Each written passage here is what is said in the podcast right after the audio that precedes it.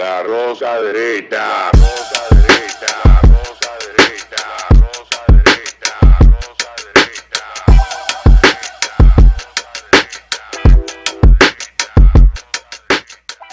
Este programa contiene tres personajes únicos y vulgares. Sus opiniones son totalmente individuales y ofensivas y debido a su contenido todos lo deben ver. Bienvenidos al programa mejor de Falla Media y lo puedo decir porque hoy no está Casals, así que no hay ninguna competencia. Y gracias por invitarme otra vez, Rocco, que tenía dos semanas sin invitarme. Ya ustedes saben. Qué excluyente. Eh, muy excluyente, muy excluyente. No, mentira, estaba en un campamento de niños, eh, como con 64 niños. ¿A ti te gustan los niños? Me gustan los niños, eso sí, salí como que yo era una piñata. Voy a decir un chiste que va a sonar cruel. Ok. A los árabes les gustan dos clases de niños. El bachabás y el niño envuelto. Yo prefiero el segundo. Ok, no, no entendí el chiste, perdón. Lo bueno de- No, lo no quiere de- entenderlo. Lo bueno de estar mucho con niños, ¿tú sabes qué? Los niños tienen una de las mejores virtudes que al mismo tiempo se vuelve un potencial peligroso. No son políticamente correctos. Los No niños- para nada. Los niños, el aula, mientras más pequeña es, más eh, instintivamente reacciona ante el gordo, el calvo, el flaco. Ah, Eh, no, eso de los niños eh, son crueles, eso es verdad. Crueles. Es, es al mismo tiempo. que esa es, la, esa es la manifestación más natural de lo que es el ser humano. Yo creo que ahí es donde uno tiene que verse. Hay un libro que se llama The Slingshot, que me lo mandó de regalo la ex vicepresidenta de la República cuando aún todavía era vicepresidenta. Y ese libro cuenta de cómo nosotros, en la medida que vamos creciendo, la forma en el que el mundo se ha ido configurando va haciendo que uno se vaya olvidando de ese niño que uno es. Sí. Y afecta muchos aspectos de tu vida, incluyendo la creatividad. El libro se enfoca más en la creatividad, en atreverte a soñar y a, y a, Exactamente. y a construir eh, esa, a través de la, de la creatividad, esas cosas con las que sueñas. No es un libro mágico pendejo, es bien interesante lo que plantea. No, entonces, pero es entonces verdad, uno, uno- se olvida de, de primero, de, de que los niños tienden a ser muy honestos. Sí. Cuando ¿Tú te acuerdas del refrán? Cuando El los refrán, niños- Cruelmente lo- Solo los niños, los niños, niños los los locos y los borrachos. borrachos dicen la verdad.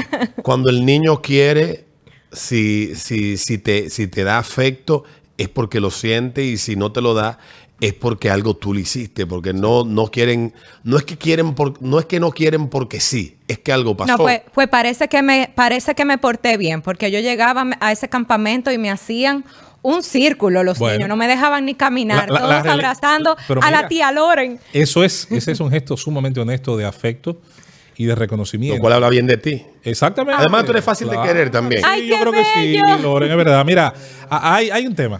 Hay un tema con la niñez. Eh, esa etapa donde estamos aprendiendo a vivir, donde nuestros únicos deberes deben ser aprender y jugar, pero que lamentablemente en el mundo en el que vivimos dista mucho de, de- que todos los niños puedan disfrutar de esos, de esos dos deberes. Pero en la realidad hay que decir que se juntan dos cosas en los niños. Primero, el comportamiento instintivo, que va en la propia autopreservación, así como también el acercamiento a quien nos dé cobijo, nos dé seguridad. Pero luego está el segundo elemento, que es la, lo que se llama en el mecanismo de aprendizaje más importante que tiene el ser humano, que es la imitación. Limitación, sí. Entonces, cuando un niño dice una de esas cosas que son increíblemente a veces incómodas para los padres porque la dicen en voz alta, el niño está respondiendo a dos elementos. Hay algo que lo está motivando, que lo está impulsando a expresarse así. Sea un mecanismo de defensa, sea un mecanismo de afirmación, sea el intento de ser centro de atención, que eso es muy común en esas edades tempranas. Pero luego está el mecanismo de aprendizaje. A los niños no se le puede decir, no hagas algo mientras ven a su padre hacerlo o a su Claro. madre. Y, y definitivamente es una edad, señores, donde tantos elementos, el nutricional, el emocional, el psicoafectivo, son tan importantes. Yo he llegado a la conclusión, a veces triste, lo digo con, con toda la honestidad, que así como para aprender a manejar camiones uno necesita licencia tipo 2, el mundo ideal sería aquel donde para ser padre hubiera que sacar un permiso y pasar un examen. Es una lástima que basta con el hecho biológico para traer un nuevo ser al mundo cuando se necesita tanto de otras cosas para contribuir a formarlo correctamente. Y, y tal vez va a sonar eh, cantinflesco lo que voy a decir. Creo que el camino más corto para aprender a ser padre es siendo hijo. Claro. Porque, y para explicar lo que digo, o sea, lo, A veces no lo que planteo. No, cuando tú vienes de una familia que tienes padre y tienes madre que se han preocupado por, digamos, yo tengo un amigo que crió a sus hijos de una manera tal vez no tan convencional, pero sus hijos tienen cierto comportamiento que a él mismo le sorprende, que es convencional. Sí. Porque él, a pesar de ser un padre no convencional, de estos padres que castigan, de estos padres que golpean, de estos padres que, que, so- que- que someten, él siempre se preocupó por enseñarle cosas a sus hijos que él entendía que le podían ser útiles, de guiarle, etcétera. Y los muchachos lo único que veían al papá era y buscaban hacer era imitarlo a él, parecerse a él. Exactamente. Entonces, por eso es que digo que, cuando, que el mejor el camino más corto para aprender a ser padre es siendo hijo. Porque si tú tienes un padre que cumple con su rol o una madre que cumple con su rol, ¿y cuál es el rol? Bueno, el rol también lo determina el momento y las circunstancias. Claro, claro. No le puedes pedir a una madre que tiene que salir a trabajar junto con un padre para dar una seguridad económica a un hogar y una estabilidad que esté 24/7, porque no es todo el tiempo que tú des, sino la calidad de tiempo que tú brindes. Sí, sí, sí. Y la atención también, y lo porque que tú en- hagas con ese tiempo, Exactam- con ese cómo tú tiempo. corriges, que eso eh, me trae, yo sé que estoy jalando de lejos, se ha vuelto a discutir nuevamente el tema este de la crianza positiva y el código penal que ahora quiere penar incluso el dar una pela, el dar un pau pau a un niño. Y eso de que tú dices, de que uno aprende a ser padre siendo hijo, yo puedo con humildad, pero con mucho eh, agradecimiento en mi corazón, decir que yo he tenido padres excelentes. O sea, mis padres han, son las personas, humanamente hablando, que más admiro en el mundo y lo digo con toda la sinceridad del mundo. Qué bien. O sea, eh, yo le tengo una admiración y un respeto a mis padres que no, no lo puedo poner en palabras. Qué bueno. Y ahora que acaba de pasar el Día del Padre, o sea, me siento que yo le digo, si yo pudiera escoger el papá y la mamá que, que me toquen, o sea, los elegiría mil veces. Y- Y, fueron padres que me criaron dándome una pela. Desde- desde- Cuando me portaba mal, me daban mi pela. Entonces yo digo, wow, un, un asunto ahora que quiere penalizar la crianza que me dieron a mí por la que yo estoy agradecida. No, no entiendo cómo eso ahora quieren ponerlo como que cárcel y multa Bueno, por algo así. eh, primero que nada, eh, eh, me siento muy bien cuando, cuando te oigo hablar de eso porque nos sentimos quienes tuvimos esa crianza hasta cierto punto privilegiados. nos obliga, al menos en mi caso suelo pensar mucho así, a pensar en la otredad, a ponernos en el lugar de aquellos que no tuvieron la misma, eh, vamos a decir, la, la misma Las mismas suerte, circunstancias. las mismas circunstancias, ya sea porque medio un divorcio, ya sea porque naciste en una familia y creciste en una familia monoparental, donde mamá fue la única de los dos padres biológicos que estuvo presente. Eh, Luego está el tema de, de la presencia a veces de padrastros, de segundos matrimonios, segundas eh, eh, uniones conyugales. Eh, luego está el tema de la familia que, que tiene parchos, que es criada, un- donde está presente abuela, Un abuelo, donde primito se cría como tu hermano. Mira, hay tantas formas en las que los seres humanos que estamos por aquí llegamos todos a esta edad adulta. Eh, yo creo que hay una familia idónea, pero no existe una sola forma correcta de criar. Eh, Es un definitivamente. principio, Claro. de hecho, que hasta el mismo, los mismos teóricos de la administración lo plantearon. Eh, Dicen, no existe una mejor manera de administrar correctamente. Exacto, hay, hay varios. Entonces, eh, o sea, cuando Hay varios caminos a administrar al, al recurso humano, Es básicamente. O sea, porque cuando tú buscas motivar a un tipo con un buen salario, Claro, ese claro. tipo lo que quiere es que le den una medalla de reconocimiento. Eh, la cosa. Ajá, ajá. Entonces, eh, eso es lo que lo motiva a él. Y ciertamente estoy de acuerdo contigo. No existe una forma idónea. Y con la historia de. Lo que quiere decir entonces que nadie, y escúchame Alberto, nadie está necesariamente condenado desde cero, desde arrancada. Ah, bueno, vas a, a crecer, oh niño infeliz que naces hoy en, cualquier barrio de América Latina o de República Dominicana, estás condenado a crecer, a fracasar en la vida porque vas a crecer sin tu padre biológico. No. No, si tienes una figura paterna sustituta, que puede ser un hermano mayor, que puede ser un tío, que puede ser el abuelo, que puede ser a veces otro actor, bueno, pudieras perfectamente, si recibes las enseñanzas adecuadas en el contexto adecuado, pudieras formarte como adulto superando esa carencia. ¿Tú sabes cuál es el problema con estas manufacturas de leyes que tenemos en República Dominicana que no obedecen a la necesidad y a la realidad social, sino a la imposición de organismos de los cuales formamos parte y de instituciones locales que están vinculadas a esos organismos que traen, hacen, traen leyes modelos a nuestros países que no se adaptan a nuestra realidad. Traen sugerencias, traen narrativas, yo lo hemos hablado en otras ocasiones, que en áreas que son tan concluyentes como que si hoy tú legislas y pones un artículo determinado en una ley mañana o en cinco años, vamos a ser el país ideal, Bueno, el país idóneo. Y no, esto no es de que eh, la falacia de ad populum, de- demuéstrame cuántos países han tenido éxito, sino que son, son áreas tan nuevas de estudio y de conocimiento que ser conclusivo es complicado. pero ser Para conclusivo mí- en cualquier dirección. Sí, pero, para mí- exactamente. Yo no estoy en contra de que, de que podamos encontrar mejores maneras de Claro. obtener mejores Yo no venero resultados. la pela personalmente. Claro. Eh, en el caso, en el caso de, tal vez ni yo tampoco, porque no yo, venerar, no venerar, no. pero no. yo- pero yo sí no creo que hay que tener un trompón en la recámara por, Claro. como último recurso. Pero el punto que voy es que, que los países o los primeros países que empezaron a implementar leyes de protección al menor lo hicieron sus políticos en el entendido de que la sociedad tenía que desarrollarse de una manera y ponerle atención a las generaciones futuras porque eran las que iban a heredar los países transformados que ellos estaban construyendo. Uno de esos primeros países fue Estados Unidos Sí. Y Alemania, eh, otro fue Japón, que tienen leyes muy similares Sí. y que establecen los niveles de responsabilidad hasta con pena de cárcel cuando tú no las cumples, como en el caso de la manutención del hijo, que en Estados Unidos tú puedes durar hasta cinco años preso si tú no Wow. mantienes a tu hijo. Lo cual conlleva de que tú no busques evadir porque el niño no te pidió que nacer, Ajá, ya tú, ajá. el niño nació, asume la responsabilidad. Entonces, pero, pero ¿qué llevó a muchos de esos países? En el caso de Estados Unidos, que hay un documental que cuenta cómo esa ley de protección a los menores se da, se discute. Bueno, había el excesivo, eh, la- la- el abuso físico como forma de corrección en Estados Unidos era tal que la cantidad de muer de niños y, y- y- Impresionante. y menores que morían era impresionante Fuera de serie. lo cual movió a que en estados donde los números eran alarmantes y luego el gobierno federal establecieran leyes y códigos que, que decían, "Pues, pero está bien que tú a tu Y, hijo, y ahí es donde. a tu hijo, está bien que tú a tu hijo lo, lo, lo, lo disciplines, Lo disciplines, pero no una cosa es violencia. disciplinarlo y otra cosa es meterlo hasta el cuello en una, en una, Entonces- en una cisterna de que por en la 12 cabeza. horas, Deja- hombro en la cabeza para que el claro. niño aprenda. Déjame- déjame está bien separar que coño, ahí. pero no coñazo. Claro, déjame separar ahí los temas, porque una cosa es que evidentemente, y para mí Y eso es abuso, no obviamente, disciplina. Es abuso. Uno tiene que, en este tipo de cosas, como que separar los temas.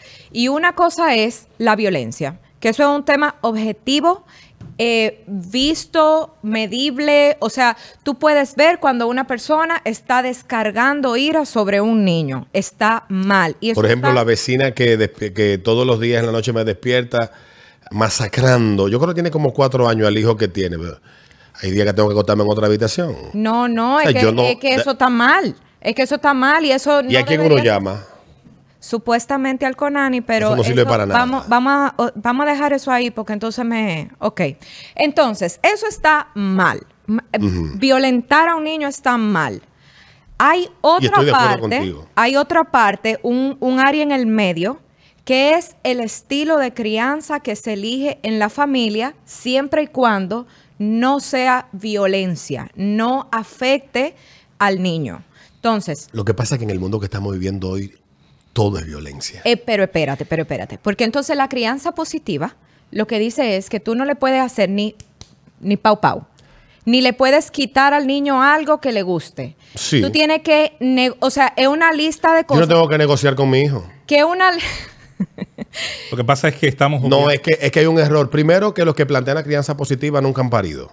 No, espérate, espérate, porque hay, hay, hay páginas No, no, de no, no. Instagram, Sí, yo- muchas páginas de yo he Instagram. leído mucho de todo eso. Y Y, tiene eso no cosas, es nuevo. y tiene Eso cosas tiene- muy positivas. O sea, eso yo, tiene- sí, chulas. Sí, cosas muy buenas de cómo uno hablar con los niños, de cómo uno eh, enseñarle de otra manera. Sin Lo que pasa, oye, ¿qué es lo que pasa? Mira, la sociedad actual occidental, de alguna manera ha caído en una especie de infantilización colectiva. Ok. Y ciertamente, si hay niños criando niños, las generaciones futuras no van a ser adultos funcionales.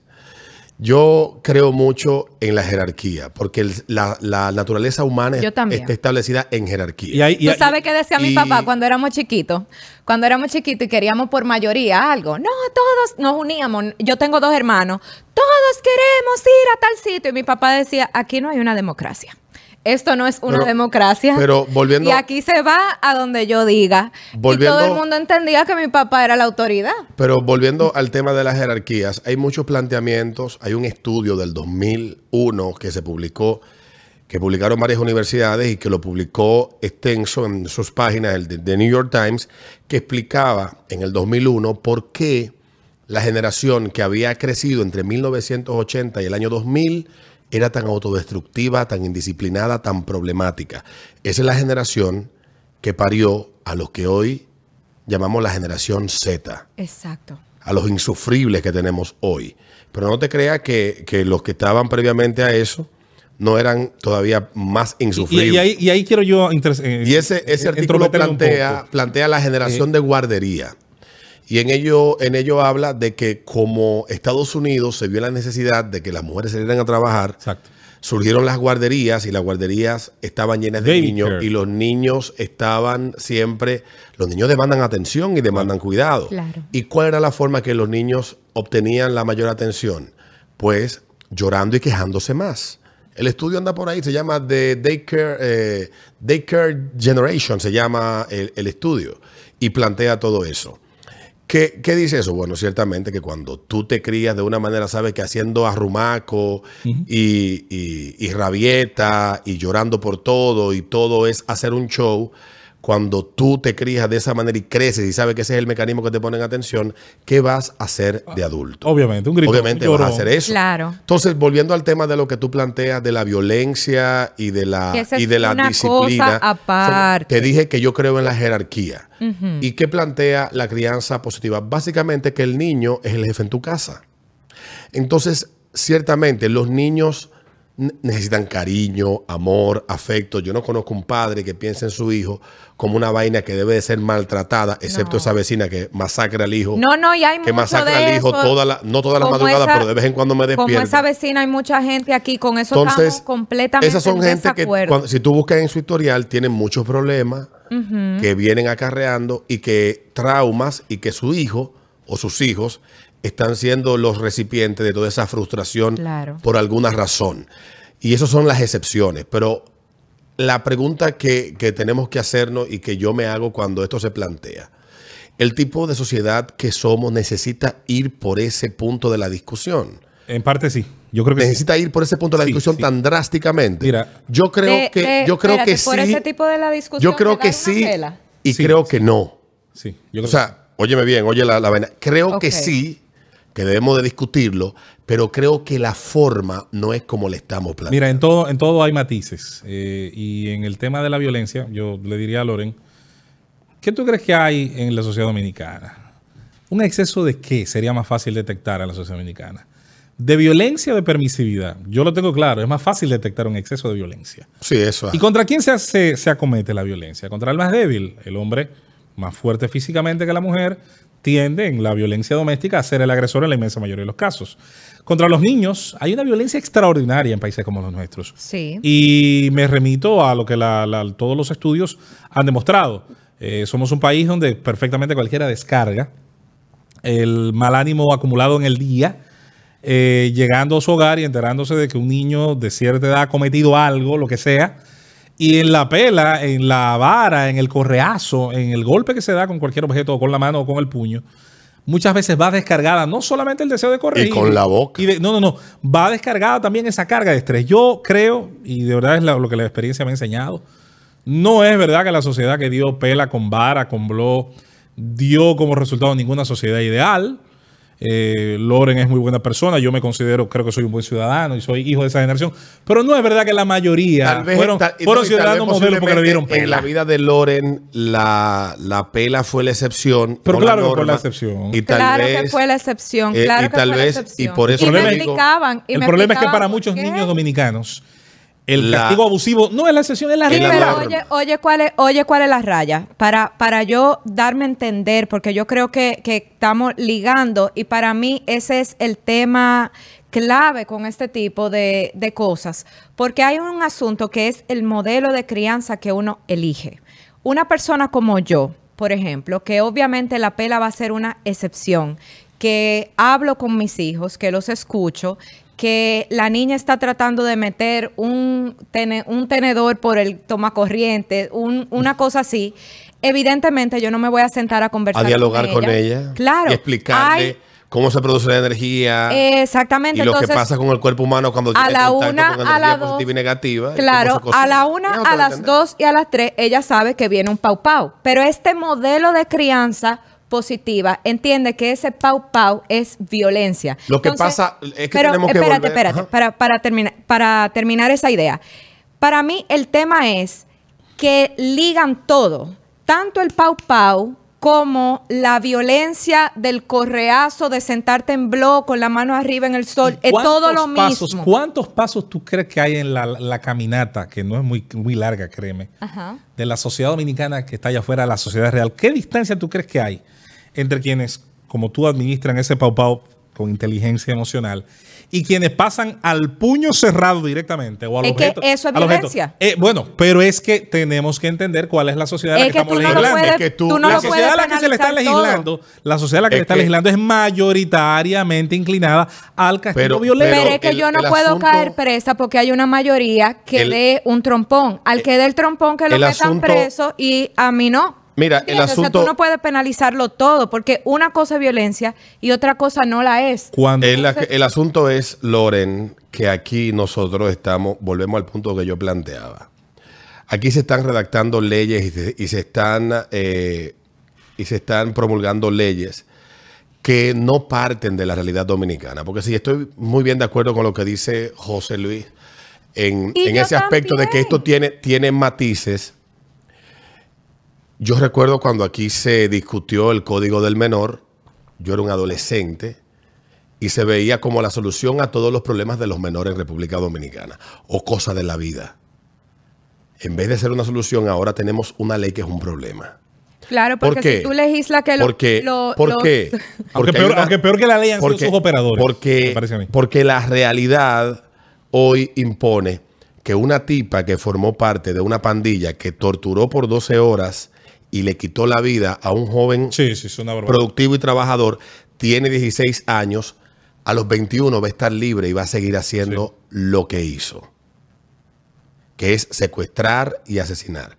Y ese tipo de gente no debe nunca más en su maldita vida de ver la luz del sol. Ah, Ahí entra, ahí entra el tema de que no se pensó, lamentablemente. No, debió, debió no debe tomar- de debió ver. tomarse, debió tomarse. En Colombia se impuso la misma ley que en República Dominicana y al año de promulgada, Sí. los legisladores colombianos dijeron esto no se puede Ahí debió, aplicar ahí debió dársele en, juez. en la realidad dominicana. ¿Por qué?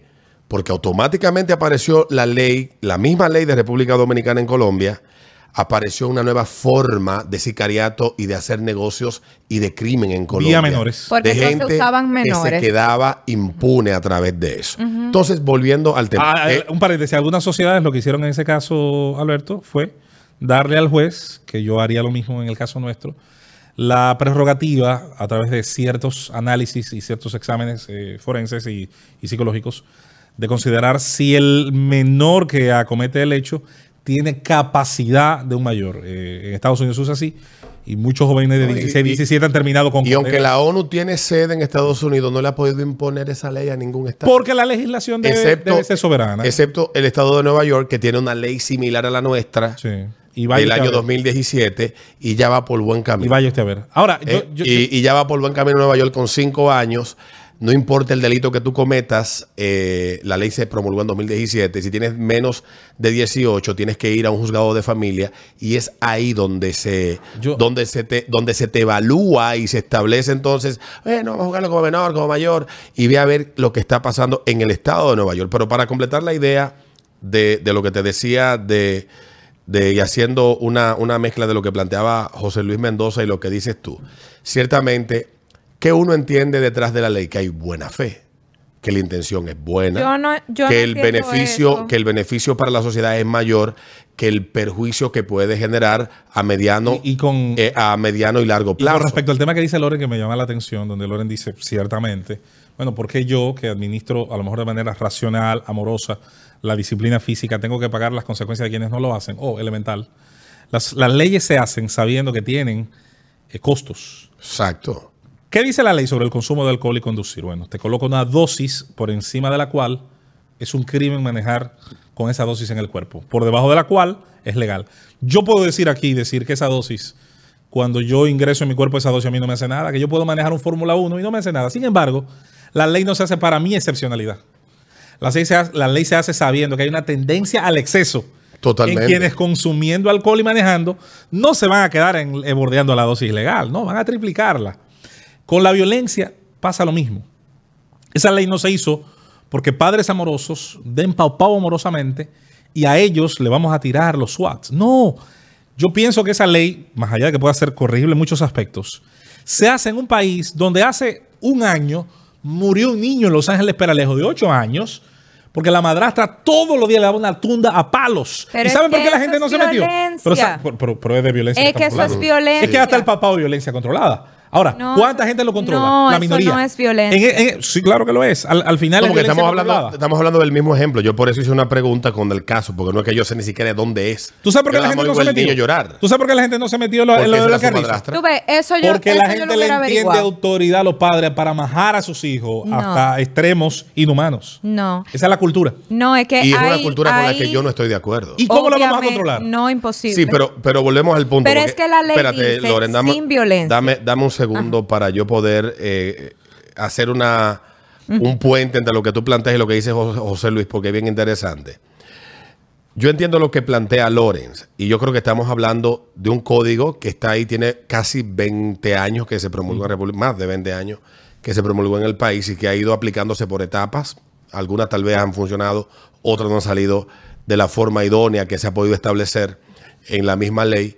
Pero lo que trae a esta conversación es lo de lo que está planteado en el código, que es prácticamente quitarle soberanía al padre en muchos aspectos que tienen que ver con la crianza y básicamente el Estado se convierte en el tutor absoluto. No estamos de aunque- acuerdo con eso, obviamente. aunque la ley, la, la ley tanto del menor como las leyes que protegen a los niños, a los menores de edad en la mayoría de los países, lo que buscan es el bienestar superior del, Del niño. niño. Y eso se entiende. Claro. Y debe de ser así.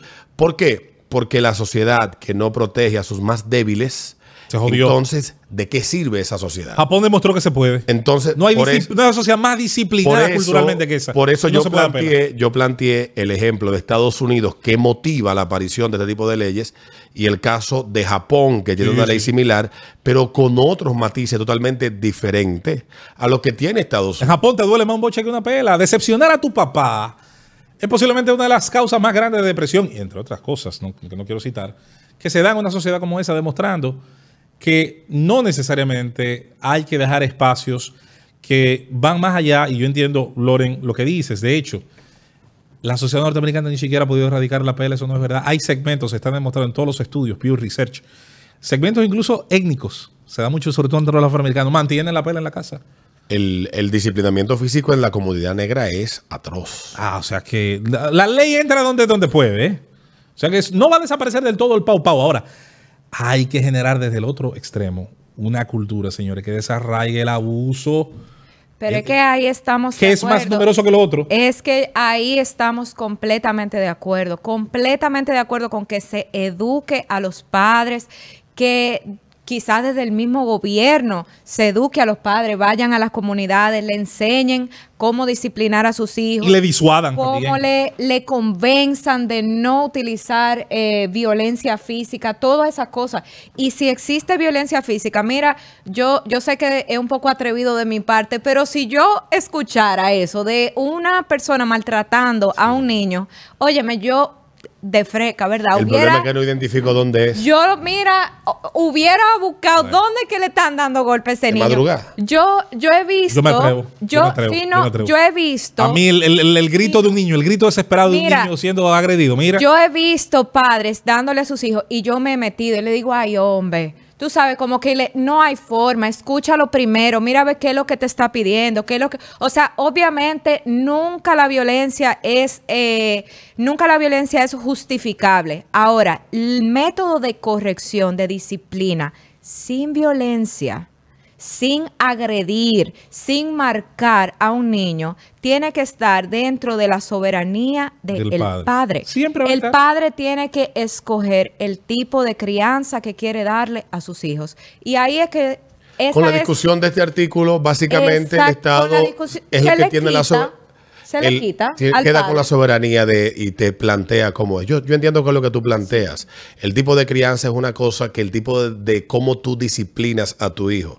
Y obviamente que uno tal vez cuente por su propia anécdota, no, que me dieron un trompón, o yo que digo de chiste siempre que hay que tener un trompón en la recámara. No, nunca. Pero, Nunca un trompón, pero de ahí, trompón. A mí me pasó algo con ese tema. Yo puse un tweet criticando la pela de gente. Yo- ¿Qué es lo que hace muchísima gente venerando la pela? Y todo el que me comentaba La decía, única yo- pela me que decía, es yo venerable". estoy a favor de la pela, aunque a mí nunca me dieron. Y yo, ajá. Oh, pero qué chulería. Ah, porque usted no sabe lo que es tener un padre furioso, eh, ignorante por demás, Claro. sin, sin ningún tipo de apreciación psicoafectiva de lo que está generando. Que después que se da un humo, entonces se pone a llorar y le No, pero es que, es que está ligando. Es que para mí ese es el tema. Que todas las personas que hablan, bueno, no voy a generalizar. La mayoría de las personas que hablan en contra de, de la pela lo ligan con violencia y con, eh, y con un Es que tal trompón y cruza la con calle. un abuso. Entonces, uno tiene que separar las cosas y darle el espacio al padre. recuerda que un el- trompón no es, no es pela. Un trompón es un trompón. un trompón es un trompón y la violencia. Seco, solitario. Claro. Ay, Dios mío. Y la violencia y la tortura sigue estando penada en el Código Penal. Pues, Ahora, hasta mi papá aquí- me dio dos pelas y de las dos me acuerdo. Mi mamá no me daba una todos los días, no me acuerdo. yo me quedo con lo que No tú me acuerdo dijiste. Creo que en una discusión como esta tienen que escucharse todas las versiones y que no puede ser que una autoridad, porque tenga la prevalencia de la posición que ocupa, sin importar si es el presidente, la esposa del presidente o el presidente de la Cámara de Diputados o un diputado Claro, o un claro, regidor, yo creo que el tú ser concluyente, porque por eso tenemos que volver a lo que tú planteabas, es que no existe una mejor manera de criar a un hijo que No hay una sola, no hay una, una sola. Entonces, como no hay una sola, cuando el Estado se arroga el, el derecho y dice, mira, esta es la forma que debes de criar a No, tu no, no, hijo, no, no, no, no. entonces estás No. creando No, un no, no, problema, no, no. estás creando una distorsión y empiezas a Además de que total es imposible que el Estado pueda regular eso. A mí, ese tema, y Creo que es utópico. No quiero meter eh, una camisa donde se va aquí, pero ese tema es como el del aborto. No hay manera de que el Estado pueda controlarlo al 100%. No, hay forma. No, no hay. Lo que no puede ser es el que propicie y el que lo patrocine. Exactamente.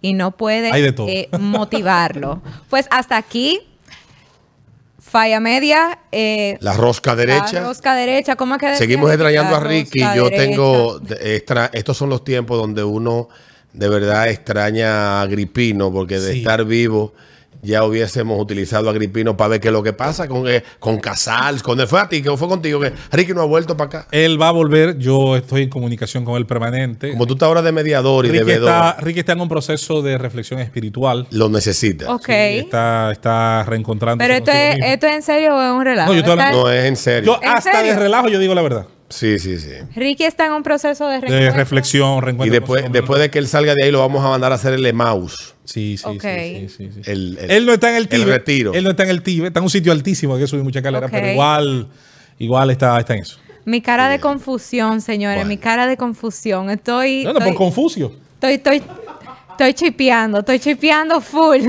Pero, Pero, pero donde quiera que él esté, sabemos que él está medio dizzy. ok. Ok, te queremos, Ricky, te queremos, te extrañamos y hasta aquí, rosca derecha. La rosa derecha. Rosa derecha.